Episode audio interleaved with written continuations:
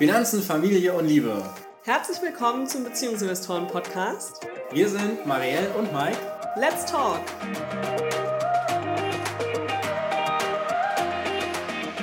Ein Gespräch unter Männern über Geld in der Beziehung. Ist das möglich? Wir testen es heute, denn Mike hat sich mit Daniel Wagner verabredet um über genau diese Themen zu sprechen. Wie funktioniert das denn mit Geld bei ihm in der Beziehung? Wie redet er mit seiner Frau über Geld? Woran investiert er überhaupt? Und was hat es mit seinem Investor Stories Podcast auf sich, in dem wir auch schon zu Gast waren? Ich wünsche den beiden ganz viel Spaß beim Gespräch und vor allem natürlich dir beim Zuhören. Bühne frei für Mike und Daniel. Daniel ist der Gründer des Investor Stories Podcasts. Dort lädt er private Investoren ein, die ihre Geschichte erzählen, inspirieren und motivieren. Außerdem ist Daniel Ehemann, Vater von zwei Töchtern und investiert selbst sein Geld. Wir freuen uns sehr, uns heute revanchieren zu können, denn wir waren im letzten Jahr bereits zu Gast in deinem Podcast. Daniel, toll, dass du da bist. Wie geht's dir? Ja, erstmal danke für die Einladung. Mir geht's wunderbar. Meine Zwerge sind beide im Bett schlafen. Und eure habe ich ja gehört im Hintergrund. sind noch ein bisschen aktiver. Genau, du hast es schon gesagt, ihr wart bei mir schon im Podcast. Dann, wie gesagt, danke für die Revanche und danke, dass ich bei euch zu Gast sein darf. Ja, sehr gerne, sehr gerne. Magst du noch mal ein bisschen mehr zu deinem Podcast, zu den Investor Stories erzählen? Weil das ist ja ein sehr spannendes Projekt. Ja, gerne. Also, entstanden ist das Ganze im Prinzip ja vor ja, knapp zwei Jahren. Also bald habe ich zweijährigen Geburtstag. Habe jetzt dann auch demnächst die Jubiläumsfolge, die Folge 100 und direkt ja, fast einen Monat danach ist dann die, der zweijährige Podcast-Geburtstag. Im Prinzip ist es das Ganze entstanden aus ja, klassischen Finanzstammtischen. Ihr macht ja auch einen Stammtisch bei euch. Mhm. Ähm, und ich war in München immer unterwegs auf Finanzstammtischen. Und die Idee daraus ist einfach, egal mit wem du dich unterhalten hast, die Gespräche waren immer ziemlich ähnlich. Wer bist du? Was machst du? Seit wann machst du es? Wie gehst du davor? Wenn irgendwas dabei ist, wo ich sage, hm, ist ja ganz spannend, wie machst du das denn überhaupt und warum machst du das so, wie du es machst beim Thema Investments und Geldanlage? Und ja, äh, letztlich egal, mit wem man sich unterhalten hat, das, jedes Gespräch war komplett einzigartig und egal aus welchem Gespräch man rausgegangen ist, aus jedem Gespräch hat man irgendwas mitgenommen und sei es nur eine kleine Idee, wo man gesagt hat, das könnte ich bei mir auch mal anwenden oder das schaue ich mir einfach mal näher an und ja, daraus ist eigentlich der, die Idee des Podcasts entstanden. Ähm, jedoch fast vor drei Jahren ist die Idee tatsächlich entstanden und die ist dann in, in mein Ideenbüchlein gewandert und hat, ist da erstmal geparkt worden und dann war sie erstmal raus aus dem Kopf. Ja, dann ist meine Tochter ja zur Welt gekommen, äh, vor zweieinhalb Jahren. Dann ein halbes Jahr später habe ich das Projekt dann umgesetzt und habe gesagt, jetzt starte ich mal mit zehn Pilotfolgen und scha mal schauen, wie es ankommt. Und das Feedback war halt einfach, ja, überwältigend und ist super gut angenommen worden. Und dann habe ich gesagt, dann mache ich weiter. Und ja, knapp 100 Folgen später sitzen wir jetzt hier. ja, sehr cool. Ja, vor allen Dingen ist ja mittlerweile auch schon noch viel drumherum gewachsen. Ne? Du hast deine eigene Community, wo ein reger mhm. Austausch ist. Ja, das hat sich einfach über die letzten zwei Jahre sehr entwickelt. Genau. Jetzt bin ich neugierig. Ist das in deiner Elternzeit entstanden, das Projekt, also die Umsetzung dann tatsächlich? Äh, nein, die Elternzeit war tatsächlich ein Jahr später erst. Also ich habe ja für die, ah, okay. für die erste Tochter habe ich zwei Monate Elternzeit genommen und jetzt steht dann für die zweite Tochter, die ist jetzt ein halbes Jahr alt, da steht jetzt dann ein halbes Jahr Elternzeit tatsächlich an. Und da freue ich mich natürlich schon entsprechend drauf. Naja, das ist ja fünffache Länge, nee, dreifache Länge. Dreifache Länge, genau. Ja, sehr schön, sehr schön. Habt ihr irgendwas geplant oder geht es tatsächlich einfach darum, den Alltag zusammen zu gestalten? Ähm, das, ja, bei mir ist es ganz klar, den Fokus auf die Familie zu legen und auch zusätzlich noch mein, ja, eben mein, mein Side-Business, mein, mein zweites Standbein im Podcast und alles, was damit zu tun hat, da auch ein bisschen mehr den Fokus drauf zu setzen. Ja, im Idealfall da auch zwei, drei Projekte die ja jetzt gerade mit einem zweiten Kind, das frisch geschlüpft ist, mehr oder weniger, ähm, gerade ein bisschen schwierig sind umzusetzen. Das heißt, da ist es schon mit meiner Frau geklärt, dass ich da zum Beispiel, wenn unsere Kleine, wenn sie mal wieder irgendwann jetzt in Corona-Zeiten in die Kinderkrippe käme, schauen wir mal, wie das ist, dann äh, wäre natürlich vormittags die ideale Zeit, da jetzt mal zwei, drei Stunden zu investieren jeden Morgen hm. für das Podcast-Business und den kompletten Rest des Tages dann wirklich auf die Familie und Ausflüge und sonst was zu konzentrieren. Alles, was mit der Familie zu tun hat. Ja, sehr schön, sehr schön. Das freut mich, dass das jetzt auch noch Teil des Podcasts geworden ist, weil äh, ich finde es so wichtig, dass Männer sich diese Zeit nehmen und äh, diese Monate genießen und dann auch ja so bei der Familie sind. Ich, also finde ich einfach super. Hatten wir ja selbst auch so gemacht. Mhm. Also ganz, ganz toll. Wie war das denn jetzt? Jetzt sind wir ja äh, auch ein Finanzpodcast, aber natürlich auch so ein Beziehungspodcast. Mhm. Wie war das denn bei dir selbst? Wann hast du dich denn angefangen mit dem Finanzthema und dem Vermögensaufbau zu beschäftigen. War das schon vor eurer Beziehung oder kam das erst währenddessen? Es war schon vor unserer Beziehung. Ich bin tatsächlich gelernter Bankkaufmann. Mhm. Das heißt, ich habe damit 15, 16 Bankkaufmann gelernt, aber ich habe für meine eigenen Finanzen noch nie so wenig gemacht wie, wie damals zur Zeit als Bankkaufmann. War tatsächlich so. Also man denkt dann immer, da ist jeder, der in der Bank arbeitet, ist ganz tief investiert und Aktien in Börse und sonst was. Nee, ist leider überhaupt nicht so oder sehr, sehr selten tatsächlich. Ich habe klar immer wieder was aufgesaugt, hatte es auch im Hinterkopf. Das Einzige, was mir da ganz stark im Kopf geblieben ist, als Bankberater bist du kein Berater, sondern Verkäufer. Mhm. Weil was, was ich da in der Ausbildung Verkaufsschulungen genossen habe, das war unfassbar. Also da habe ich ganz, ganz viel natürlich auch mitgenommen für mich persönlich. Aber das ist mir immer im Kopf geblieben und deswegen wollte ich nie mich von einem Bankberater tatsächlich in Anlagedingen beraten lassen. Das ist mir ganz klar im Kopf geblieben. Habe dann immer mein Geld versucht selber in irgendeiner Art und Weise zu investieren. Habe dann auch zu Bankkaufmannszeiten noch erst Aktien mal getestet, aber das war dann wirklich so aus Hochglanzmagazinen mal zwei Aktien ausgesucht, die da empfohlen wurden. Gehofft, in einer Woche Millionär zu sein, hat nicht funktioniert. Dann habe ich es ja wieder verkauft. Das war so mein, mein, mein ersten Berührungspunkte mit der Börse. Und dann bin ich auf die dunkle Seite der Macht gewechselt, habe dann Wirtschaftsinformatik studiert und bin dann zur IT-Seite übergewandert und jetzt arbeite ich als IT-Projektleiter. Wieso die dunkle Seite der Macht? Ja, ich sage immer die dunkle Seite der Macht, weil vorher war ich halt in äh, so Beratertätigkeit, in, in beratender Tätigkeit am Schalter, Bankschalter oder wie auch immer, äh, Finanzen. Und dann bin ich wirklich auf die IT-Seite gegangen. Ist ein ganz, ganz anderer Bereich natürlich, klar. Ja, wie gesagt, das, das Studium, da war auch gar nichts mit dem Thema Investments, weil einfach kein Geld da war oder wenig Geld da war bei mir war es immer so, ich habe mein Geld immer sehr zusammengehalten. Das habe ich von meiner, von meiner Mama mitgekriegt, sehr sparsam zu sein, das Geld immer ja nicht für irgendwelche Sachen rauszuschmeißen, sondern wirklich mit, mit Bedacht das Geld auszugeben. Deswegen war noch natürlich fürs Studium auch immer viel Geld über. Also ich sage mal, ich habe vorher gearbeitet vom, vom Studium, habe dann mein Abi nachgemacht und habe dann studiert nachträglich. Klar, da war dann natürlich ein guter Puffer da und deswegen musste ich während des Studiums auch verhältnismäßig wenig nebenbei arbeiten, wobei viele Kommilitonen äh, da doch dann nach dem Studium direkt, also nach der Vorlesung direkt zum Arbeiten gegangen sind und das habe ich mir da erspart, durch das, dass ich da sehr sparsam unterwegs war vorher. Ja, und dann auf einmal ging es dann los mit dem ersten Job und vorher habe ich dann von 600 Euro Praktikantengehalt gelebt. In München, muss man dazu sagen. Wow. Habe ich in einer kleinen WG gelebt. Und es ging trotzdem, man will es nicht glauben, aber für 600 Euro in einer kleinen WG äh, kann man noch überleben, klar. Hm. Funktioniert. Wie lange ist das jetzt her? Das ist jetzt her. 2009 habe ich angefangen zu arbeiten. Also oh, okay. 2008 ungefähr. Mhm. Okay. Dann ging es tatsächlich los mit dem eigenen ersten Gehalt nach dem Studium. Das ist man natürlich auch in einem großen Konzern, wo ich ähm, unterwegs bin, entsprechend gut bezahlt. Mhm. Also mit einem Einstiegsgehalt, auch im IT-Bereich, das kommt ja noch dazu ja, auf einmal hatte ich Geld und wusste gar nicht, wo ich wohin mit der ganzen Kohle? Es war tatsächlich so. Und die ersten zwei, drei Monate habe ich das erstmal wie ein Wilder ausgegeben. Und dann ging es tatsächlich so los mit, irgendwas musst du jetzt machen. Und dann war, bin ich, ich weiß nicht mehr wie, aber irgendwie bin ich über Rich Dad Poor Dad gestolpert. Und dann ist der, der Schneeball ins Rollen geraten und größer geworden mit der Zeit. Also sehr schnell größer geworden, weil dann habe ich alles, was dazu irgendwie auf dem Markt war, an Büchern, äh, Finanzblogs, das war damals auch nicht allzu stark verbreitet in dem, der, mhm. der Zeit. Heute gibt es die ja wirklich ohne Ende ja, und dann wirklich alles aufgesogen, was, was Rang und Namen hatte. Und dann ging es los. Das ist ja schon spannend, ne? dass quasi äh, Robert Kiyosaki mit einem Buch das geschafft hat, was eine ganze Bankenlehre nicht vollbracht hat. Richtig, das war so meine Arschtrittlektüre, sage ich immer. Also das war wirklich so der Tritt in den Hintern, der mir wirklich gefehlt hat. Und ja, und da wirklich habe ich dann Blut geleckt und da ging es echt los dann. Also ich habe dann echt eine Sparquote von 60, 70 Prozent gehabt, mhm. habe alles, was äh, übrig war, fast investiert. Das hat sich dann natürlich natürlich sehr schnell zu entsprechendem Vermögen entwickeln. Ja, vor allem, weil 2009 halt auch noch ein extrem guter Einstiegspunkt war. Definitiv.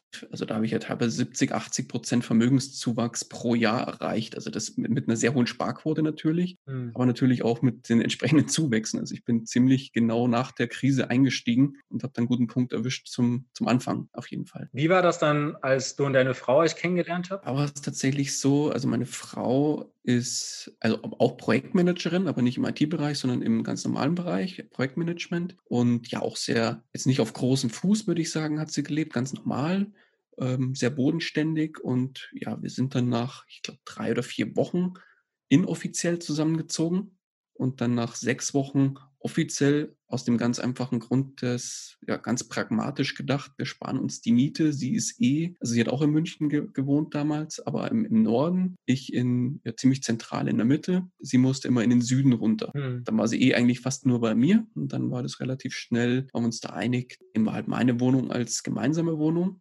Somit sparen wir uns jeder die Miete die halbe oder wir halbieren die Miete quasi. Mhm. Und ähm, wir waren uns auch sehr schnell einig darüber, egal was wir für die Wohnung kaufen oder was wir auch an Essen, Trinken gemeinsam kaufen, das wird schlicht und ergreifend 50-50 gemacht. Okay, da wart ihr ja schon sehr, sehr schnell beim Thema Geld in eurer Beziehung. Drei, vier Wochen, beziehungsweise sechs Wochen? Mm, nee, das, also am Anfang war es tatsächlich so mit dem Thema Einkaufen, da wollten wir es tatsächlich immer sehr fair gestalten, weil ich bin auch mhm. so aufgezogen und ich hatte eine größere Schwester. Wenn meine Eltern mir was gegeben haben, musste meine Schwester das auch kriegen und andersrum.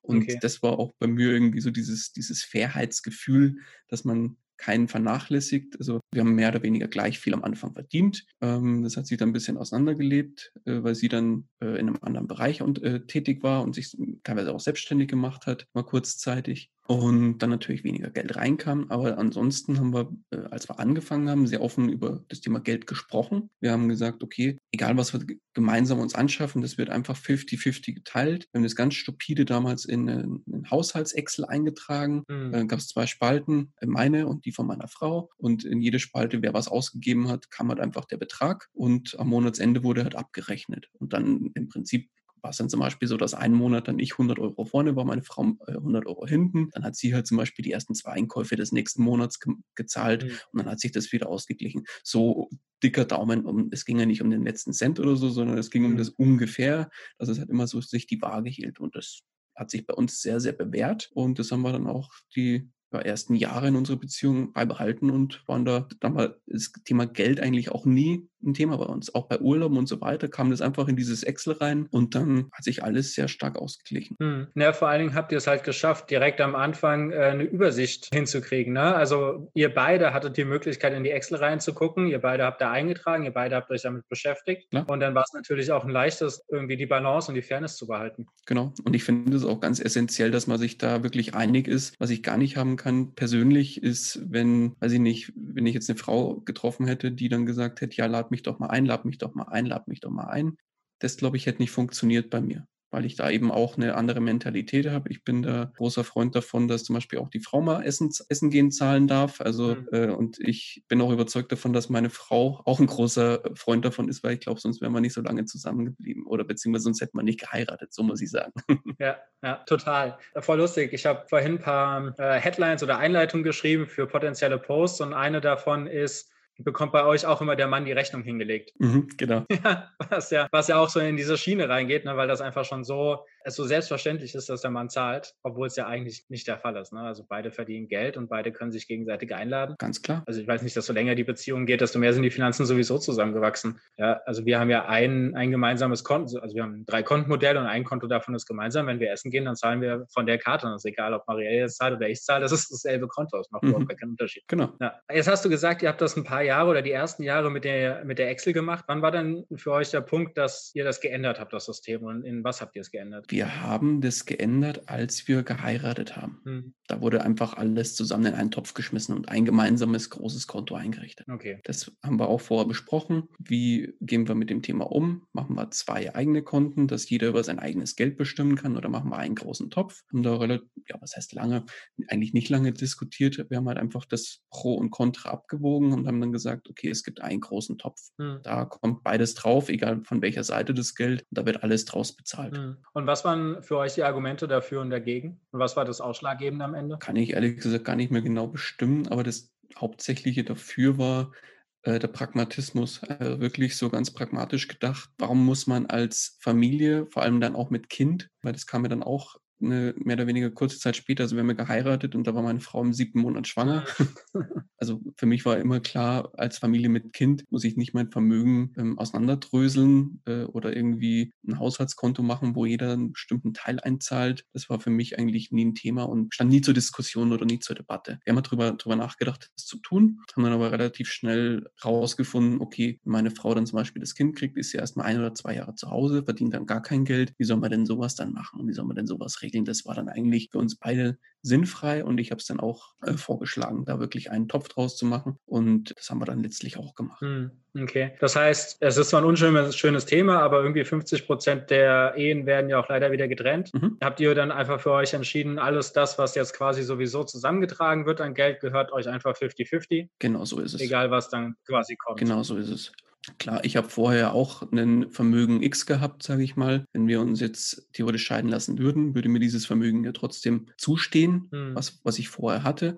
Das heißt, alles, was danach kam, als wir geheiratet haben, ähm, wir haben uns ja auch ein gemeinsames Leben aufgebaut. Wir haben gemeinsame zwei Kinder und ähm, meine Frau war jetzt auch der, die letzten Jahre zu Hause. Sie war nicht nur ein Jahr zu Hause, sondern die war jetzt ist jetzt mittlerweile das dritte Jahr zu Hause und wahrscheinlich wird es auch noch ein viertes geben, wo sie kein Geld verdient und äh, hat mir viel Zeit freigeräumt, dass ich zum Beispiel das Podcast-Business nebenbei aufziehen kann, was auch nicht selbstverständlich mhm. ist und ähm, ermöglicht mir dadurch auch sehr viele Sachen, die mit Sicherheit in anderen Ehen nicht einfach mal so selbstverständlich sind. Mhm. Und da sage ich, dann habe ich kein Problem damit, wenn es doch mal irgendwann, äh, toi toi toi, dass das nie, nie passiert. Aber wenn es denn mal so sein soll, dann habe ich kein Problem damit, dass meine Frau dann die Hälfte des Vermögens nimmt und dann auch ja kriegt letztendlich, mhm. weil wir haben das Ganze uns ja gemeinsam aufgebaut. Auch beim Thema Immobilien zum Beispiel. Wir haben auch eine Immobilie, die vermietet ist. Da, klar, das ist ja auch was, wo sie mir die Zeit freigeräumt und freigeschaufelt hat, auf diverse Besichtigungen zu fahren und so weiter und das Ganze in, entsprechend in die in Fahrt zu bringen. Wieso soll ich da dann nicht sagen, ja, passt, alles gut. Ja, genau. Und ich glaube, das, das ist äh, wichtig, wenn man so ein Modell fährt, mhm. dass man genau diese Einstellung hat. Ne? Man ist jetzt hier als Team unterwegs und das ist 50-50, komm mal was wolle. Genau, so ist es. Ja, wunderbar. Ähm, du hast gerade schon erwähnt, dass nach der Heirat ja auch äh, direkt euer erstes Töchterchen kam. Mhm. Wie macht ihr es denn da? Haben eure beiden Töchter ja jetzt schon äh, auch ein eigenes Depot oder legt ihr für sie an oder spart ihr? Was ist da denn euer Vorgehen? Beide Töchter sind seit ihrer Geburt Aktionäre. Das heißt, die haben tatsächlich als ab Tag 1 habe ich, also sobald das die ganzen Unterlagen da waren, wo notwendig sind für eine Depotöffnung, habe ich für beide. Steuernummer kommt als Genau, aber du brauchst ja dann, glaube ich, auch noch Geburtsurkunde und sonst was. Und äh, sobald alles da war, habe ich für beide jeweils ein Depot eröffnet und seit Geburt laufen für beide jeweils 25 Euro pro Monat in das Depot. Und alles, was dann auch natürlich zu Geburtstagen und so weiter kommt. Da ist uns auch ganz wichtig, dass, das, mhm. dass nicht die Omas und Opas irgendeinen Schund kaufen. Meistens äh, sagen wir halt ein oder zwei große Sachen. Da soll entweder jeder was dazugeben oder irgendwie eine große Sache eben nicht gibt. Dann gibt es halt zwei, drei kleine Sachen und alles, was darüber an Geld noch reinkommt, wird dann auch wieder im Depot investiert. Und äh, für was habt ihr euch da entschieden? Klassischer ETF-Sparplan oder eine Mischung? Nee, ganz klassischer ETF-Sparplan, ganz stupide, ein MSCI All Country World. Okay. Okay, also so wie bei, bei uns auch. Also einer von unseren Sparplänen äh, für unseren Baby-Investor ist auch einfach ein ETF World, äh, läuft auch einfach durch. Habt ihr, habt ihr da schon eine Idee, wie ihr das machen wollt, wenn die beiden mal älter sind? Also so meinetwegen sechs, sieben Jahre Grundschule fängt an. Habt ihr da schon eine Idee? Also es gibt verschiedene Möglichkeiten. Also zum Beispiel, was meine große Kleine, die ist ja jetzt zweieinhalb. Ähm, da gibt es ja total nette Spiele, um sie zum Beispiel an das Thema Geld ranzuführen. Also sie, sie weiß zum Beispiel jetzt schon, obwohl sie noch nicht mal drei ist, dass Dinge etwas kosten, mhm. aber sehr, sehr spielerisch natürlich, ja. Ähm, das heißt, da gibt es so ein wirklich ein ganz süßes Einkaufenspiel, wo dann im Prinzip jeder eine Einkaufsliste hat mit fünf Sachen drauf und das eine kostet einen Geldschein, das andere kostet eine silberne Münze, das andere kostet eine goldene Münze. Und dann muss man halt so würfeln und dann je nachdem, welche Farbe kommt, dann das muss man dann natürlich einkaufen. Und genau das kriegt sie jetzt, das spielt man halt dann zum Beispiel immer mal wieder. Also die lernt jetzt zum Beispiel auch schon so eine Beziehung zu Geld aufzubauen, auch wenn es sehr, sehr spielerisch ist. Aber mhm. so habe ich das auch vor, mit beiden Töchtern langfristig dann immer wieder zu machen und sie wirklich so spielerisch an das Thema ranzuführen. Und dann gibt es ja auch zum Beispiel das, das total nette Buch von Bodo Schäfer, was dann später mit einem Hund namens Money, was man da sehr gut, glaube ich, verwenden kann. Gibt es mittlerweile auch total süße andere Kinderbücher zum Thema Geld. Ab August 2020 kommt mein Kinderbuch zum Thema Geld raus. Ja, perfekt. Ja, ist äh, 20, für Grundschüler. Ja. August 2020, ja. Drei Monate noch. Ja, sehr cool. Ihr haltet mich da unbedingt auf den Laufenden. Also das wird mit Sicherheit auch Lektüre für meine Kinder sein. Ja, super. super. Ja, das ist ja äh, ein genialer Ansatz, da jetzt auch schon äh, so früh tatsächlich mit, den, äh, mit ihr da ins Gespräch zu kommen und das über so ein Spiel zu machen. Also ich meine, wer spielt ja nicht gerne? Und die Kinder spielen ja auch zum Beispiel sehr gerne Einkaufsladen oder so. Richtig. Ne? Also warum da nicht auch erklären, wie das Ganze mit den Preisen funktioniert? Also das ist natürlich jetzt noch nicht wirklich so auf einem, auf einem hohen Level, dass man sagt, das kostet jetzt 1,50 Euro oder so. Das, das, das kapiert sie noch nicht. Aber ähm, sie versteht, weil das ist dann zum Beispiel auch so, wenn man das spielt, dann am Anfang hat sie ja noch immer die Sachen einfach genommen und dann hat man halt gesagt, okay, das kannst du dir nicht einfach nehmen. Du musst für, wenn du dir das nimmst, musst du zum Beispiel eine hm. goldene Münze von deinen Münzen abgeben und da reinwerfen. Das hat sie jetzt schon begriffen, ähm, dass quasi das so, so, eine, so ein Tausch ist, sage ich mal. Hm. Also Geld als Tauschmittel, weil was anderes ist es ja nicht. Ja, sehr cool. Sehr inspirierend. Danke dafür. Mhm. So, jetzt hast du ja auch, also haben wir ja schon drüber gesprochen, dein Podcast vor bald zwei Jahren eröffnet. Und du hast ganz viele Gäste bei dir, die ihre eigene Geschichte erzählen, also ihre Investorengeschichte. Hat sich dadurch für dich nochmal was verändert in der Geldanlage oder in dem Umgang mit Geld? Im Umgang mit Geld selbst nicht. Es gab sehr viel Inspiration also wirklich kleinere Inspirationen und teilweise auch größere. Ich habe ja, wie gesagt, zum Beispiel letztes Jahr die erste Immobilie gekauft als Kapitalanlage und will da unbedingt auch weitermachen. Und da wurde ich halt auch immer wieder bestätigt in den Gesprächen mit anderen, zum Beispiel Immobilieninvestoren, den Weg auf jeden Fall auch weiterzugehen weil ich bin breit aufgestellt am Aktienmarkt, in der Börse, habe ein bisschen P2P-Kredite. Kryptos finde ich super spannend, wenn wir die dieses Jahr auf jeden Fall noch anschauen. In der Elternzeit, da habe ich dann Zeit dafür. Und ähm, Immobilien ist aber so ein Thema, wo ich jetzt für mich gemerkt habe als IT-Projektmanager, dass ich da so diesen, ja, dass das eigentlich voll mein Ding ist, so muss ich sagen. Mhm. Man kann sehr strukturiert an das ganze Sache, das ganze Thema rangehen. Es ist ja auch nur ein Projekt, was man abschließt und dann wirklich dann einrichtet, so ein, so ein, so ein Immobiliensystem, sage ich mal, eine Wohnung kaufen, die, die im Zweifel noch ein bisschen herrichten, schön vermieten und dann jeden Monat seine Rendite davon rausziehen. Und wenn man das gut macht, und ich glaube, ich mache es gut, sonst hätte ich jetzt bei der ersten Immobilie nicht gleich einen, einen guten Überschuss äh, erzielt monatlich, dann fährt man da halt eher schlecht. Aber für mich ist das definitiv ein Thema, wo ich, wo ich meine Zukunft weiter drin sehe.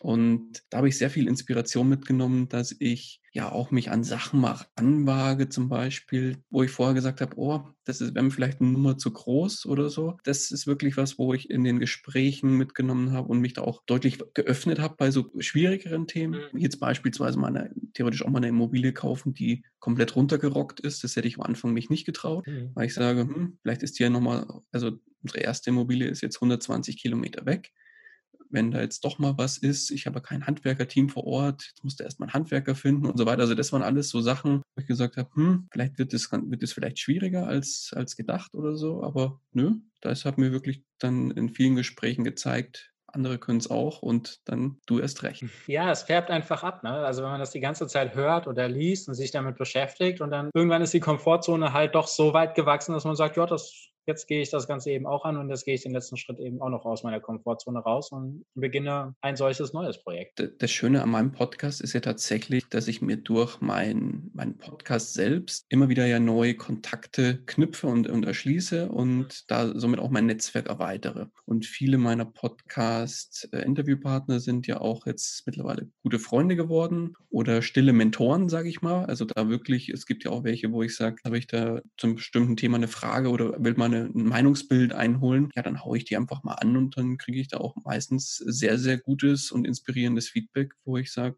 genial. Ohne den Podcast hätte ich sowas auch nicht geschafft, sage ich mal mir so ein Netzwerk auch aufzubauen. Und ich sage mal so, ich liebe den Spruch vom, vom Jim Rohn, der, der heißt, du bist der Durchschnitt der fünf Leute, mit denen du dich die meiste Zeit umgibst. Mhm. Ja, so ist es ja bei meinem Podcast auch. Also ich umgebe mich da ja mit nicht nur fünf Leuten, sondern halt mit sehr vielen Leuten. Ja, aber die alle sehr, ein sehr inspirierendes Mindset haben und auch in der Regel das gleiche Mindset haben oder sehr häufig das gleiche Mindset haben. Das heißt, da wirklich offen auch über Geld zu sprechen, ähm, sein Geld für sich arbeiten zu lassen, und ja, im Zweifel halt auch in die finanzielle Freiheit irgendwann zu kommen, wenn sie es nicht schon sind. das sind ja auch viele meiner Gäste schon. Also da sind ja auch viele meiner Gäste da, wo ich auch noch irgendwann hin will. Hm. Ja, es färbt einfach ab. Also das mit dem Netzwerk, das können wir auch nur bestätigen. So, das hätten wir auch ohne die Beziehungsinvestoren überhaupt nicht hingekriegt. Äh, die ganzen Leute kennenzulernen, äh, es sind, wie du gesagt hast, ne, es entstehen einfach tolle Freundschaften daraus und allein, da, also nur dafür lohnt es sich quasi schon dieses Projekt zu beginnen und diese Investition und diese Zeitinvestition zu tätigen. Mal abgesehen jetzt von den ganzen anderen Sachen, die da noch rausspringen, aber das allein dafür hat es sich aus meiner Sicht schon gelohnt und äh, das kann ich nur bestätigen, was du da jetzt gerade erzählt hast. Definitiv. Also eine Sache, die wir bei uns ja immer wieder haben, sind Geldgespräche dass wir auch am Anfang des Monats nehmen wir einen Podcast auf, wo wir über den letzten Monat sprechen, unsere Highlights, was finanziell alles so passiert ist. Äh, wie ist denn die Kommunikation über Geld bei euch? Ihr da auch so ein Ritual oder passiert das zwischen Tür und Angel oder wie kann ich mir das vorstellen? Mm, bei uns ist es tatsächlich, also was ich grundsätzlich mache, ist eine, also ich muss dazu sagen, ich bin die führende Kraft, was das Thema Finanzen angeht bei uns in der Beziehung, weil ich es einfach aus persönlichem Interesse mache. Ähm, also weil mich das Thema einfach seit Jahren interessiert. Ich investiere jetzt seit mittlerweile, weiß ich nicht, zehn, also eigentlich über zehn Jahre ähm, aktiv in, in verschiedensten Bereichen. Und das ist einfach ein klassisches Hobby. Ja, dieses Hobby, das teilt jetzt meine Frau nicht so stark wie ich, deswegen bin ich da einfach die treibende Kraft. Ich mache da einmal im Monat, immer am Monatsende, also wirklich immer am Monatsletzten, egal ob das jetzt ein Samstag oder Sonntag ist oder ein Montag oder Mittwoch, einen ja, Monatsabschluss, wo wirklich eine komplette Bestandsaufnahme gemacht wird. Ähm, ich schaue beispielsweise bei der, bei der Börse auch nicht jeden Tag rein, wie ist denn der Aktienkurs oder so. Die interessieren mich unter Monat gar nicht. Mhm. Ich schaue da tatsächlich immer nur am Monatsletzten rein, wie hat sich das entwickelt, ist es gut oder schlecht gelaufen. Und das sehe ich dann unterm Strich bei dieser Gesamtbilanz. Und ja, das Ergebnis teile ich dann auch meiner Frau mit. Da äh, sprechen wir dann auch mal kurz drüber, wie hat sich zum Beispiel die Börse jetzt bei Corona war es natürlich sehr schlecht gelaufen, ja klar, ging runter. Den nächsten Monat ging es dann wieder hoch, da war sie dann ein bisschen erleichterter wieder, klar. Aber ansonsten ist jetzt das Thema Geld, so unsere klassischen Investments, da habe eigentlich ich den Hut auf, muss man dazu sagen, ist so. Ähm, ich spreche mit meiner Frau jedes größere Investment, wie zum Beispiel ein Wohnungskauf oder so, spreche ich mit ihr durch, ganz klar. Ähm, das war auch bei der ersten Wohnung so. Ähm, da haben wir das ganz lange auch durchdiskutiert, ist das jetzt ein gutes Investment oder nicht. Und ich habe ihr im Prinzip die Vor- und Nachteile aufgezeigt und sie hat dann gemeinsam mit mir entschieden, ob wir das machen oder nicht. Also hätte sie jetzt gesagt, sie kann da nicht mehr ruhig schlafen, dann hätte ich es beispielsweise auch nicht gemacht. Mhm. Aber sie ist da sehr, sehr offen und auch sehr, sehr, sehr direkt zum Glück. Also das ist mir auch ganz wichtig, dass wir da wirklich auch offen darüber sprechen können. Genauso ist es bei größeren Ausgaben. Jetzt haben wir uns beispielsweise mal für einen Kaffee-Vollautomaten entschieden. Das war zum Beispiel vorher nie das Thema bei uns. Meine Frau hat sich den schon ganz lange gewünscht. Und jetzt habe ich ihr diesen Wunsch erfüllt. Und da haben wir auch ein paar hundert Euro jetzt ausgegeben, damit wir einfach einen schönen, guten Kaffee-Vollautomaten endlich mal in der Küche haben. Ja, alle sind happy, ich inklusive, weil ich kriege jetzt mittlerweile einen guten Espresso immer nach dem Essen. und dann ist die Welt in Ordnung. Okay, da habe ich ja schon rausgehört, dass ihr quasi auch größere Anschaffungen gemeinsam entscheidet. Definitiv. Der, der Kaffee-Vollautomat war jetzt quasi die, die Herzensangelegenheit von deiner Frau, aber es würde genauso andersrum laufen, wenn du jetzt was hast, der was irgendwie ein paar hundert Euro kosten würde, dann ist es quasi auch, dass da ihre Zustimmung nötig ist, dass ihr das Ganze dann zusammen macht. Definitiv. Also sie würde nichts ohne meine Zustimmung kaufen und andersrum ist es ganz genauso. Das ist, glaube ich, auch ein wichtiger Vertrauensbeweis innerhalb von einer Beziehung. Also wenn sie jetzt da jeden Monat, weiß ich nicht, für irgendwelche Sachen für 200, 300 Euro auf einen Schlag immer wieder kauft, ohne dass es abgesprochen ist, äh, fände ich das jetzt auch nicht so pralle, genauso wie ich das äh, oder wenn ich das machen würde. Also da spricht man tatsächlich sehr sehr offen drüber und entscheidet gemeinsam, ob das jetzt wirklich äh, notwendig ist oder ob das sinnvoll ist, die Anschaffung oder nicht. Ja, sehr schön, sehr schön. Das bringt mich auch äh, zu meinem letzten Punkt, nämlich, das war jetzt schon ein Tipp. Mhm. Hast du denn noch andere Tipps für unsere Zuhörerinnen und Zuhörer? Äh, vielleicht auch für Paare, was jetzt äh, das Thema Geld angeht. Eigentlich habe ich es jetzt schon angedeutet, also sprecht offen über das Thema Geld, verheimlicht da gegenseitig nichts wenn man offen über Geld spricht, ist das nie ein Thema, worüber man streiten muss, mhm. weil eigentlich alles auf den Tisch kommt. Und wenn man sich gemeinsam für eine Strategie entscheidet und die beide Partner genauso umsetzen, wie man das entschieden hat, dann gibt's ist für mich Geld nie ein Streitthema. Und dann kann es meines Erachtens in dem Bereich auch nie zum Streit kommen, weil Geld ist ja immer in vielen, vielen Beziehungen Streitthema Nummer eins. Und wenn man das offen anspricht und sich offen für eine Strategie entscheidet, kann es eigentlich in der Regel auch nicht zum Streit kommen. Ja, wunderbar, wunderbar. Daniel, vielen, vielen Dank für das äh, spannende Interview. Es war mir eine Freude, dich hier in unserem Podcast begrüßen zu dürfen. Danke, dass ich bei euch sein durfte. Hat mir viel Spaß gemacht. Okay, super. Vielen Dank für dieses super spannende Gespräch, ihr beiden. Es war wirklich für mich jetzt auch im Nachgang super spannend zuzuhören und zu hören, wie es denn so ist, wenn zwei Männer über Geld in ihrer Partnerschaft reden, ohne dass die Frauen dabei sind. Ich hoffe, das war auch für dich so spannend. Wenn dir die Folge gefallen hat, dann lass uns gerne eine Bewertung da auf iTunes oder auch auf Podcast Addict oder welche App auch immer du benutzt. So finden dann noch viel mehr Leute diese Folge und den Podcast im Allgemeinen. Das freut uns natürlich besonders. Und ansonsten, wenn du Fragen hast, schick uns gerne eine Mail an info at beziehungs-investoren.de oder kontaktiere uns über Facebook oder Instagram. Wir sind quasi überall erreichbar und freuen uns, von dir zu hören oder zu lesen. Jetzt wünsche ich dir einen schönen restlichen Tag oder auch eine gute Nacht.